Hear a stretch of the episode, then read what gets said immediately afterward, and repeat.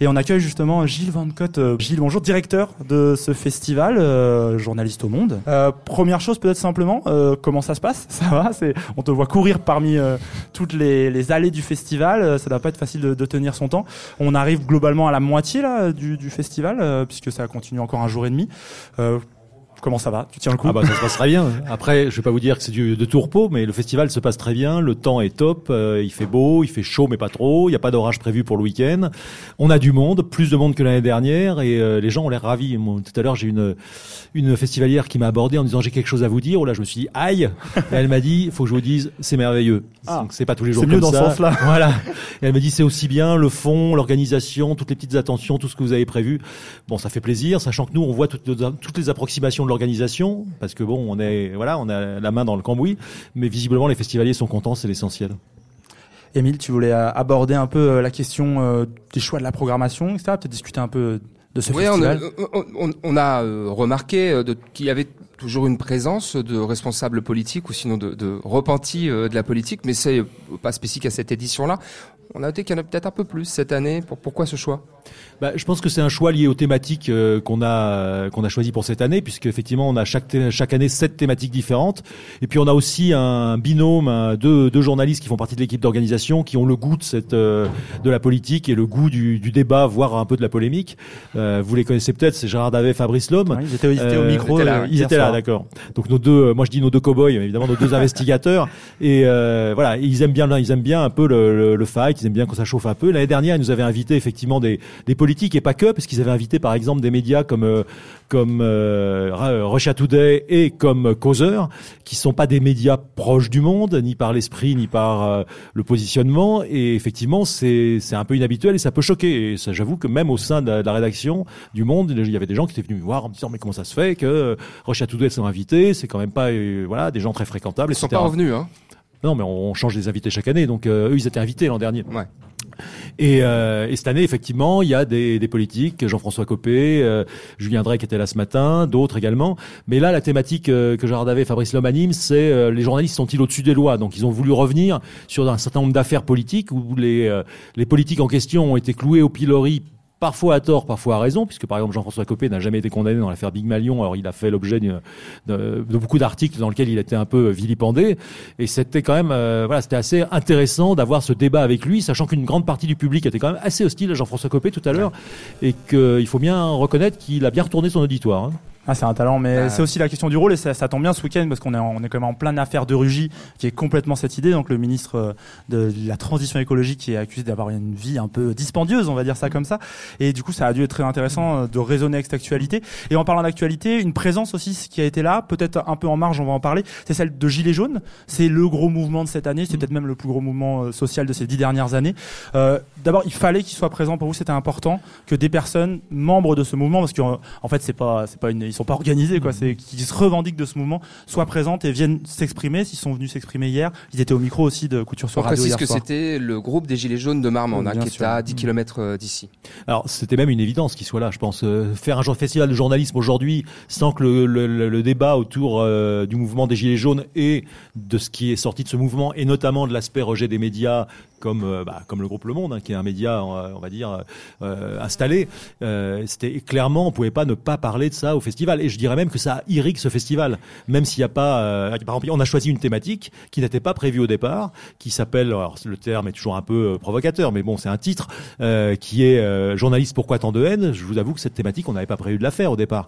Et puis il y a eu le mouvement des gilets jaunes et on s'est dit, il faut qu'on, il faut qu'on rebondisse là-dessus. Et donc on a mis une thématique de côté. C'était les, les lobbies manipulent-ils les journalistes? Mais bon, je pense qu'on pourra, le faire, on pourra le faire l'an prochain, ce sera toujours d'actualité. Et on a, on a remplacé par une thématique autour euh, de ces questions de rejet des médias. Et pourquoi avoir choisi euh, d'en parler des Gilets jaunes, effectivement, journaliste pour tant de haine, dans d'autres domaines aussi, mais de l'attaquer un petit peu de biais, pas faire carrément une thématique, un mouvement historique, ce mouvement des Gilets jaunes, etc. C'était parce qu'il fallait rester sur un festival de journalistes d'abord bah, C'est-à-dire que oui, on est un festival de journalisme où on parle effectivement d'actualité, donc on, on, aurait effectivement pu parler du mouvement en sa globalité. Enfin, il y a quand même un, un, aspect de ce mouvement qui nous nous concerne particulièrement, qui est ce, cette relation aux journalistes, aux médias, ce rejet qui peut parfois même être, être violent. Euh, donc euh, ça nous semblait être euh, clair que cette thématique, c'était comme ça qu'on devait l'aborder, puisqu'on est un festival où on parle des médias, de l'information, des journalistes. Donc faire un, un grand euh, sujet sur les gilets jaunes, ça aurait été tout à fait tenable, mais on serait peut-être un peu dispersé. Nous, ce qui nous a intéressé, effectivement, c'est de se focaliser là-dessus. Cet après-midi, il y a encore une, une rencontre dans le cadre de cette thématique sur la couverture du mouvement des Gilets jaunes, où il y aura Céline Pigalle de BFM, Rémi Buzine de Brut, et Violette, Voldoir de Radio Parleur. donc euh, voilà, donc c'est quand même assez naturellement sur cet aspect-là qu'on s'est arrêté. Il y a un besoin de, de, de médiation, euh, en plus entre les, les journalistes et, en tout cas précisément euh, les gilets jaunes. Moi, je sais que ça a été un petit peu chaud, euh, peut-être hors micro entre BFM, la directrice et le, le, groupe des gilets jaunes hier. Donc là, finalement, cet après-midi, je, on l'espère, ça, ça, ça, ça devrait pacifier un petit peu Après, ça reste civil. Ça, oui, oui, ça, c'est important. Ça, je trouve que ça c'est intéressant dans ce festival aussi. Au-delà de ça, on sort de ça et il y a un moment où, oui, effectivement, ils prennent un peu des risques ces journalistes de venir, mais ils voient aussi un peu la réalité des récepteurs, des gens qui reçoivent leur info. Mais c'est tout l'intérêt de ce festival, hein, c'est de mettre du lien et puis de faire tomber les, les barrières. C'est-à-dire que là, on est tous pendant trois jours, euh, que ce soit Céline Pigalle, la patronne de BFM, on parlait des hommes politiques euh, et des femmes politiques qui sont présents, les festivaliers, les journalistes, les journalistes du Monde, mais les journalistes de, de Radio Parleur, de France Inter ou de euh, Sud-Ouest ou de Radio Campus, bien sûr. on est pendant trois jours, on vit. On va vous, vous, vous, vous étiez là l'an dernier, donc vous le connaissez, vous connaissez le système. On vit ensemble finalement. On mange en même table, on fait la queue pour avoir le hamburger de, de canard. Et mais et dans les queues, bah, dans les queues, bah, on parle avec le voisin et le voisin, c'est festivalier qui va se mettre à parler avec Pierre Lescure, avec euh, l'année dernière David Pujadas ou euh, l'un d'entre nous. Et c'est vrai que les barrières tombent très vite dès le premier jour. Les voilà, il y a une forme, euh, il y a quelque chose dans l'esprit des lieux qui est très particulier, qu'on ressent très bien quand on vient ici. C'est pour ça que Couture, il faut il faut venir pour le connaître. Hmm. On peut en entendre parler, les auditeurs en entendent parler, mais quand on est sur place, on s'aperçoit que c'est quand même un, hmm. un, esprit très particulier. Vous avez appris le festival l'année dernière, ça vous faisait peur au début cette idée de mettre des journalistes au contact du public et d'avoir peur de, je sais pas, d'engueulades, voire même de, de, choses plus physiques. Il y avait une inquiétude là-dessus ou dès le début vous avez dit c'est pas grave, on, tente? Ah non, moi ça m'a pas fait peur du tout. C'est d'ailleurs ce qui nous a plu dans l'événement. Il faut quand même préciser que cet événement c'est pas le groupe Le Monde qui l'a créé. Il a été créé euh, en 2016 euh, par euh, Laurence Corona qui fait toujours partie de l'équipe et qui a été associé aux revues 21 et 6 mois. Bon, l'histoire a fait que le groupe Le Monde a, bah, a repris le festival l'an dernier parce que ce festival était menacé de disparition tout simplement. On été venu la deuxième année en 2018, 17 pardon, pour qu'en tant que partenaire et nous c'était on l'a trouvé génial. On l'a trouvé génial justement parce que euh, on est dans un endroit qui est loin de nos rédactions parisiennes, parce que comme beaucoup de médias, on est à Paris, hein, c'est la France et son centralisme. Et donc euh, dans le Lot-et-Garonne, qui est un département par ailleurs, on l'oublie parfois, on le sait pas, mais qui est un des départements les plus pauvres de France, c'est le sixième département le plus pauvre de France. Donc il y a un vrai besoin que des acteurs nationaux ici viennent aussi euh, recréer du lien, montrer que ce territoire n'est pas oublié. et donc et puis donc le fait d'être loin des rédactions parisiennes, c'est extrêmement important parce que du coup effectivement on est loin de nos bases et ça fait partie de ce festival et c'est ce qui, ce qui le rend attachant. Et les gens, euh, les journalistes qui viennent ici, euh, ils acceptent la critique, ils acceptent de se prendre des remarques parfois dures en frontal, mais jamais agressives. C'est l'esprit du festival. Mmh. Et ils repartent gonflés à bloc en général parce que effectivement ils s'aperçoivent que les gens qui sont en face d'eux, c'est pas des gens qui sont venus pour les descendre, comme on voit souvent sur les réseaux sociaux. Euh, ce sont des gens qui sont venus parce qu'ils veulent que les journalistes soient encore meilleurs que les médias. Exigeants. Ils sont exigeants. Et, ce, cette exigence qui, qui émane de notre, de notre public de festivaliers, elle regonfle les gens ici qui repartent, euh, voilà, ils repartent gonflés à bloc pour l'année qui vient. Avant de passer à la prochaine séquence de questions, on va écouter un petit quelque chose. Et alors, qu'est-ce que vous avez vu aujourd'hui au festival Alors, j'ai vu euh, une première conférence sur Tunisie, Algérie euh, et la démocratie. C'était très très intéressant, vraiment euh, très bien, les intervenants, les questions. Alors, on peut voir voilà. Et le festival, bah, c'est une vraie découverte parce que je n'étais jamais venue et j'attends la suite pour vraiment me prononcer sur ce que je pense. Mais dans tous les cas, ah si, et j'ai adoré aussi Pierre Lescure parce que j'adore ce côté punchy, liberté, mais aussi un peu entre, entrepreneur. Euh, voilà, c'est pas ce qu'on ne peut pas forcément retrouver dans les autres conférences puisque c'est pas les thèmes, hein, l'école, le journalisme. Et je trouve que c'est quelqu'un qui, ça compte pour un intervenant qui paraît sympa, parce qu'on peut être euh, vieux et con aussi, mais euh, j'ai trouvé que c'est vrai que oui, ça, ça, me va très bien. non, j'ai beaucoup aimé. Alors après, enfant de Canal Plus aussi un peu quand même. On aime bien voir celui qui a créé la chaîne, puis surtout avec ce qui est devenu Canal Plus aujourd'hui, c'est un peu dommage. Et lui, il prône quand même la liberté. J'aime bien ça. Voilà. Et qu'est-ce que vous attendez en venant à ce festival? Qu'est-ce que j'attends? Un peu de dépaysement. Et donc j'en ai, parce que je viens de Lille. Mais oui, fait moi aussi, rigolez pas comme ça. Euh, et puis, euh, allez, euh, d'écouter en vrai ce qu'on écoute euh, ou ce qu'on lit toute l'année dans le monde ou France Culture. Qu'est-ce que vous venez chercher au festival? J'en sais rien, de l'intelligence, de, de la réflexion, de la, parole, l'intelligence et le, débat, la réflexion. C'est ça qui m'intéresse sur cette, cette ambiance-là. Merci beaucoup. Voilà. Merci. Alors on l'avait dit, ils sont exigeants. Elle est exigeante entre autres. Euh, un petit morceau euh, des festivaliers euh, qui que nous avons rencontrés grâce notamment à Émilie Waddell qui est un peu plus loin là-bas près de ce studio. Et euh, l'idée c'était vraiment de d'entendre ça en quelques secondes. Là on a entendu les festivaliers, on a une jeune femme qui venait de Lille, etc. On voulait parler un peu des locaux, les couturins, les habitants de couture et notamment des, du fait des inondations que vous avez évoquées avec eux. en, tout cas on est effectivement pour poser un peu le cadre, on est on est un peu attaché à à comprendre comment les couturins et les habitants de la région vivent, un peu le, festival. Hein. C'est aussi la raison d'être de notre euh, projet. C'est à travers des ateliers et de, ce euh, studio que chacun, chacune d'ailleurs peut entreprendre. Je dis ça au public, hein. il est là. Venez. Euh, c'est de comprendre voilà le vécu des couturins et, la motivation peut-être des gens de couture sur le festival, leur application? Euh, c'est un festival, c'est un, village très particulier où il y a un esprit d'entreprise et une solidarité qui sont probablement liés au fait qu'effectivement ce village euh, historiquement est, en proie aux inondations. Donc c'est un village qui est en zone inondable avec euh, parfois des, vraiment des, gros dégâts. Et donc il y a un esprit très particulier dans, qui existe parmi la population. Et c'est vrai que quand, on est arrivé pour pour reprendre le festival, on, je pense que les gens de couture nous ont arrivé, nous ont vu arriver avec un peu de méfiance parce mmh. qu'ils se sont dit quoi, le monde, ils doivent arriver en costard cravate. C'est des gens avec qui on va pouvoir parler, des on n'est pas du même monde. Et, euh, et puis bon, bah, ils sont aperçus qu'il y a des gens au monde qui sont aussi des, des gens, quoi. et que donc entre gens, entre humains, on doit pouvoir se, arriver à se parler.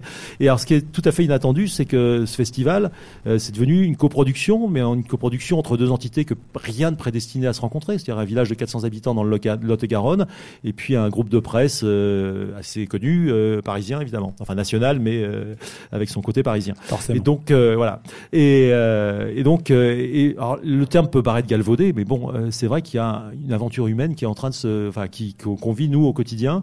Pendant l'année, on revient euh, préparer le festival trois à quatre fois à Couture. Il faut savoir que quand on vient à Couture avec l'équipe d'organisation, nous sommes logés chez l'habitant, ce qui n'est pas tout à fait l'habitude des journalistes du Monde quand ils sont en reportage. Ils ont quand même souvent à l'hôtel. ici, non. Moi, je, quand je suis ici, je suis logé par le maire, je suis dans la chambre de la petite fille, et, et l'ensemble de l'équipe est logé par les habitants. Et à tel point d'ailleurs que les couturins nous ont dit l'année dernière bon, vous venez nous voir trois, quatre fois par an, euh, on s'entend très bien et on est ravis, mais nous aussi, on va venir vous voir. Donc, on les a accueillis à Paris et on les a accueillis chez nous. Donc, euh, donc après, les appartements parisiens, c'est un peu moins vaste et souvent plus loin que les maisons couturaines. Euh, voilà, on les avait prévenus, mais ça s'est très, très bien passé. Et c'est vrai que, voilà, il y a, c'est assez fascinant. Alors, c'est une c'est un, village qui a, voilà, qui en but à un certain nombre de sujets qu'on retrouve dans, dans, beaucoup de communautés rurales. Et voilà, cette ruralité qui est quand même compliquée aujourd'hui et qu'on, d'ailleurs, on voit certains échos ressortir à travers le mouvement des Gilets jaunes la, la diversification, le sentiment d'abandon, l'école qui, euh, qui est menacée. Ici, il y a une classe multiniveau, mais euh, il y a toujours un risque qu'elle ferme un jour. Et donc, euh, le maire dit souvent que ça serait la mort du village, d'une certaine façon.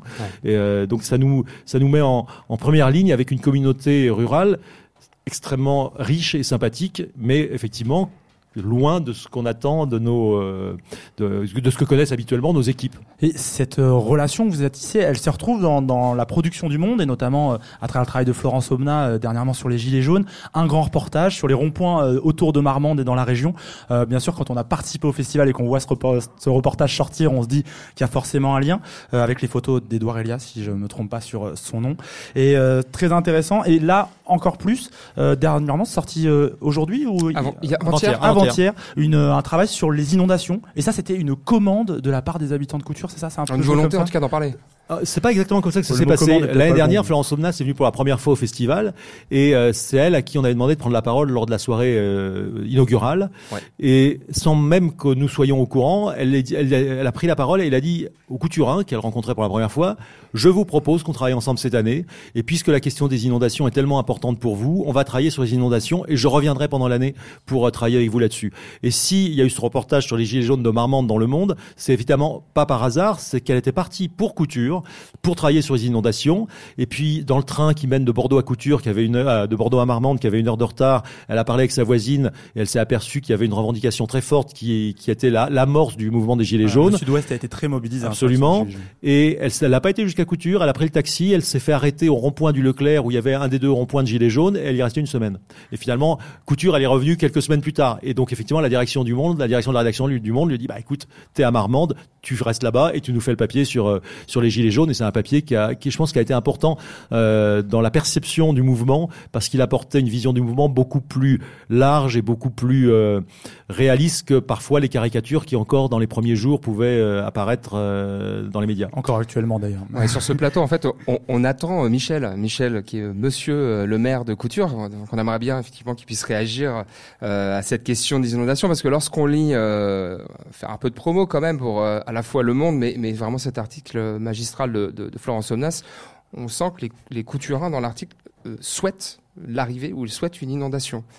Euh, parce qu'en fait, ils souhaitent l'inondation parce que ce serait synonyme de cohésion. C'est-à-dire qu'au moment où l'inondation arrive, arrive, elle est arrivée en 80, si ma mémoire. La dernière grande, mais il y en a eu des plus petites depuis. Voilà. La grande inondation, c'est 80 la dernière. Oui. Et ça soude, euh, ça souderait en tout cas euh, les couturins euh, et cette solidarité qui, qui, qui, qui, existe et qui aurait toujours existé euh, à Couture et dans l'histoire de ce village il y a une, anecdote qui est, quand même assez, euh, assez euh, symbolique, c'est que ici on dit pas euh, la Garonne déborde.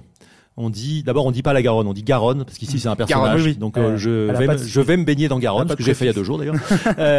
et donc et on dit Garonne vient. Quand Garonne vient, c'est que Garonne déborde et c'est l'inondation qui vient. Et c'est euh, c'est un terme qui est assez, assez symbolique. Après, oui, il y a une partie de la population qui quelque part a la nostalgie de la grande inondation qui va recréer de la solidarité dans la collectivité. Il y a aussi des gens qui sont tout à fait prêts à s'en passer. Hein, je vous rassure, euh, c'est quand même quelque chose d'un peu violent, une inondation. Même si dans l'histoire de couture, c'est quelque chose qui euh, les couturins, on les appelait les pirates de Garonne, parce que quand il y avait une grande inondation qui charriait du bois, ils récupéraient le bois et ça leur faisait des réserves.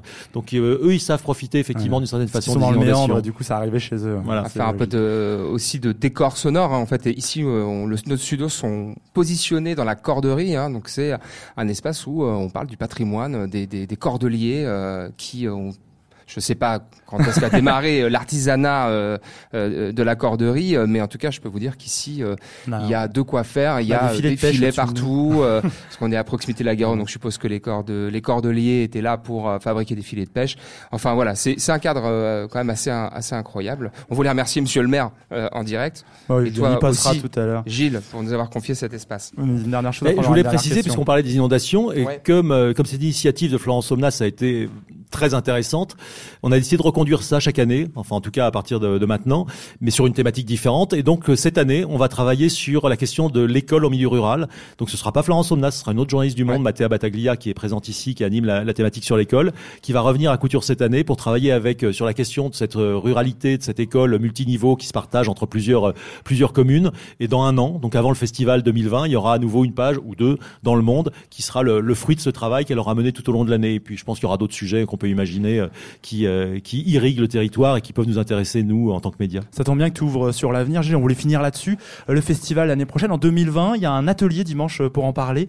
Est-ce qu'il y a déjà des idées, des envies d'aller plus loin? Je crois que le maire, monsieur le maire dont on parlait à l'instant, dans une interview, a dit que c'était que, que, le début de ce qu'il avait envie de faire avec le festival. Il l'a dit, je crois que dans le Sud-Ouest, si je fais pas d'erreur. c'est une belle promesse. Est-ce que donc ce festival, on peut s'attendre à ce qu'il continue et à le revoir? C'est jamais facile de financer un festival et on, on peut l'espérer le voir s'installer? Ah oui, oui, je pense que je pense même qu'on peut dire qu'il est pérennisé parce que euh, déjà le, le, le, beau succès de l'an dernier avec 4500 festivaliers euh, nous a permis euh, quasiment d'être à l'équilibre hein, en termes, termes financiers, ce qui était l'objectif. Et donc euh, donc ça veut dire que voilà, ce festival, il va exister dans les années qui viennent. La collaboration avec les couturins, elle est elle est vraiment top. Donc il y a aucune raison de, ne pas continuer. Alors des idées, oui, on en a. Euh, je vous en ai cité une tout à l'heure, donc une thématique qu'on va qu'on a repoussée à l'année prochaine. Donc on sait déjà que celle-là, on devrait la faire.